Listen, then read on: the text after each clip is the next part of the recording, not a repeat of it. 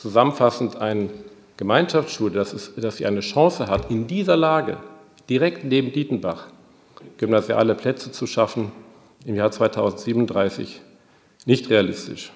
Deswegen werben wir nochmal für die Verbundschule. Damit haben wir auch unter Beweis gestellt, dass wir sagen, wir sind nicht prinzipiell gegen eine Gemeinschaftsschule, aber in dieser Kombination könnte es klappen. Oder, das war unser Ursprungsvorschlag, ein Gymnasium, die populärste Schulart in Baden-Württemberg und bei uns in Freiburg.